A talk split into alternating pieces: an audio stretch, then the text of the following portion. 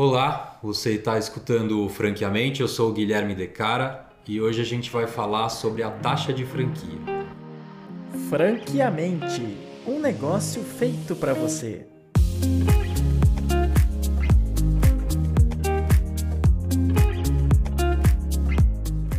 A taxa de franquia ou taxa inicial, né, a gente usa ambos os nomes, ela nada mais é do que aquela taxa que o franqueado paga no momento inicial, ou seja, no momento que ele entra, que ele assina o contrato ou a renovação do contrato para começar aquele negócio. O que, que ela representa?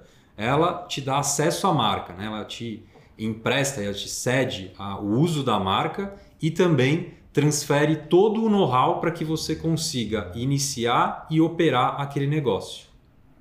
E vale ressaltar que a taxa inicial, a taxa de franquia, ela não é os royalties ou a taxa de marketing. Esse foi o Franqueamente. Continue acompanhando aí os episódios na plataforma e siga os nossos canais nas redes sociais. Até a próxima.